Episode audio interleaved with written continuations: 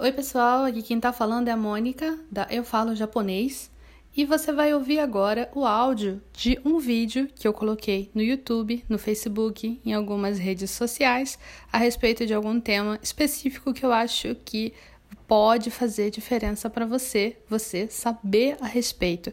Eu espero que você goste. Vamos lá. Eu vou ler aqui a pergunta do Matheus. O Matheus deixou é, na outra live também.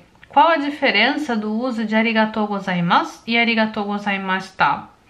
É, então, arigatou gozaimasu e arigatou gozaimashita confunde porque você pode usar arigatou gozaimasu, arigatou gozaimashita, tem lugar que você pode usar qualquer um dos dois, sabe? É, tem lugar que você vai, quando eu digo lugar, eu quero dizer caso, né? Tem caso que você vai poder usar é, arigatou gozaimasu e arigatou gozaimashita. É, tem caso que arigatou gozaimashita pode ficar estranho.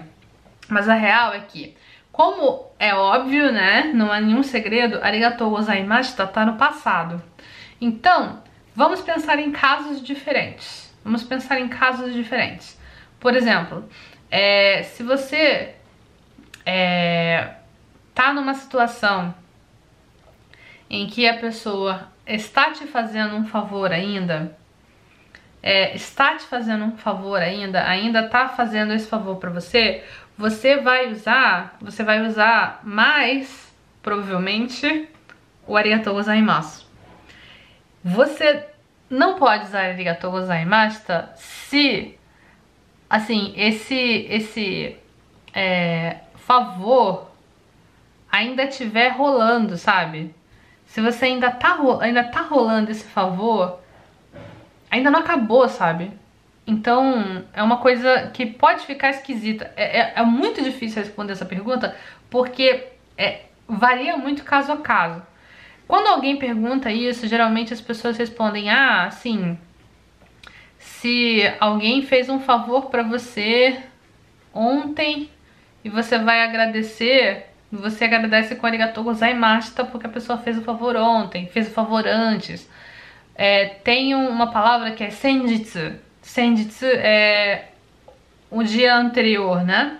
Não necessariamente ontem, mas é no outro dia que já passou, né? Senjitsu, arigatou gozaimashita. É, se fala muito porque você tá agradecendo a pessoa por aquilo que aconteceu antes, né? Senjitsu, arigatou gozaimashita. É...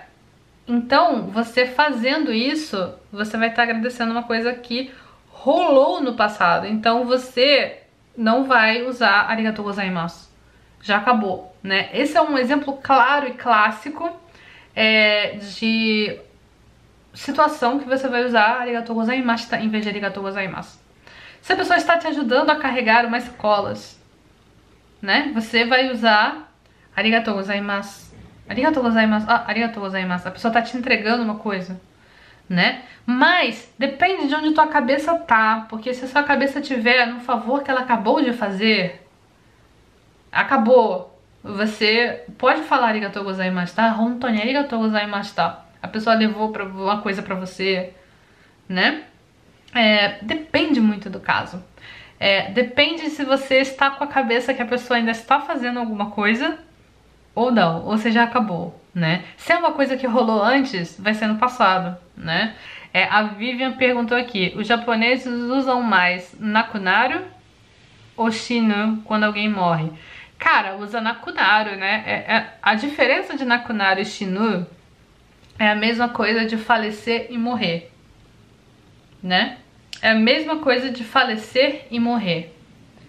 É, quando você quando você usa falecer é um pouco mais é, amaciado, né? É um pouco mais leve. Você é, é uma palavra um pouco mais adequada para você lidar com a morte, né? Você fala a pessoa falando faleceu, né? Morreu é uma palavra forte, né? É, e isso em japonês é a mesma coisa. Se você fala é, shinu, shinda, nakunata, é diferente. Eu recomendo usar nakunaru, né? A gente vê nos animes a galera gritando shine, shine, né? Porque isso aí é, é anime, né, gente? Não é não é assim o momento de você usar Nakunaro.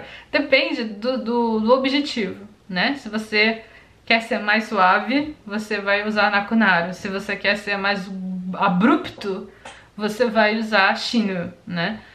Quando se fala de uma pessoa normal, né? Acho que vai falar ah, Nakunaro, né? Nakunatal. O Matheus perguntou aqui, qual a diferença entre Hairimasu e Hairu? Você escreveu certo, Matheus, isso? Ou você tá querendo saber a diferença de, de diferença de Hairu e Ireru? É isso? É porque você escreveu Hairimasu e Hairu aqui, né? Hairimasu é formomasu de Hairu, que é entrar, né? Foi isso mesmo que você quis escrever? Deixa eu ver aqui. Daya falou, você poderia... Daya Ué Coelho. Daya Ué Coelho. Não sei se eu li certo esse nome. É, porque algumas pessoas usam dom antes do arigato. Não é dom, é domo. Domo. Domo, domo, arigato gozaimasu, domo. Domo é muito. É, eu acho que bastante gente talvez não saiba disso, mas o domo de domo arigato é muito, tá? O muito é o domo. É, você pode. É, é um jeito muito polido de se dizer muito. O muito de intensidade, né? Você pode falar domo ayashi, muito suspeito. É, enfim, você vai usar o domo para dizer muito de intensidade. É como se fosse um totemo, né? Só que ninguém fala totemo arigato. Totemo arigato gozaimasu, ninguém fala, né? As pessoas falam domo arigato gozaimasu, né? Ah, então, agora é isso aí, né, Matheus? Você queria saber iremasu ou hairimasu, né? Irimasu não é irimasu, é iremasu, né? É porque os verbos são hairu, que é entrar, e ireru, que é enfiar. É isso, são dois verbos diferentes que por acaso usam o mesmo kanji, tá? Quando você fala hairu, é entrar. Por exemplo, entrei em casa. Ie ni hairimashita.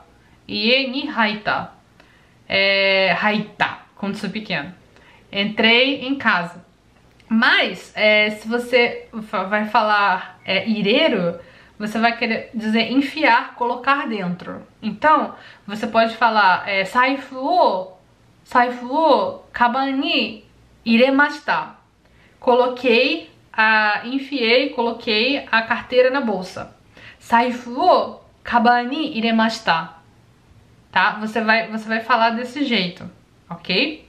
É, aí a diferença é que a, a, a carteira, a saifu, ela entrou, né? Saifu, a saifu ga haita, né?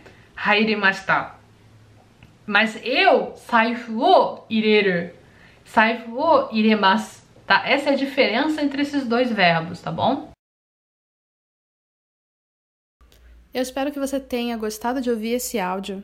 Se você gostou desse áudio, por favor, compartilhe com alguém esse podcast, alguém que você sabe que precisa saber dessas informações. E se você tiver um tempinho, avalie aqui o podcast e faz um comentário. Eu vou adorar saber o que você achou. Tchau, tchau!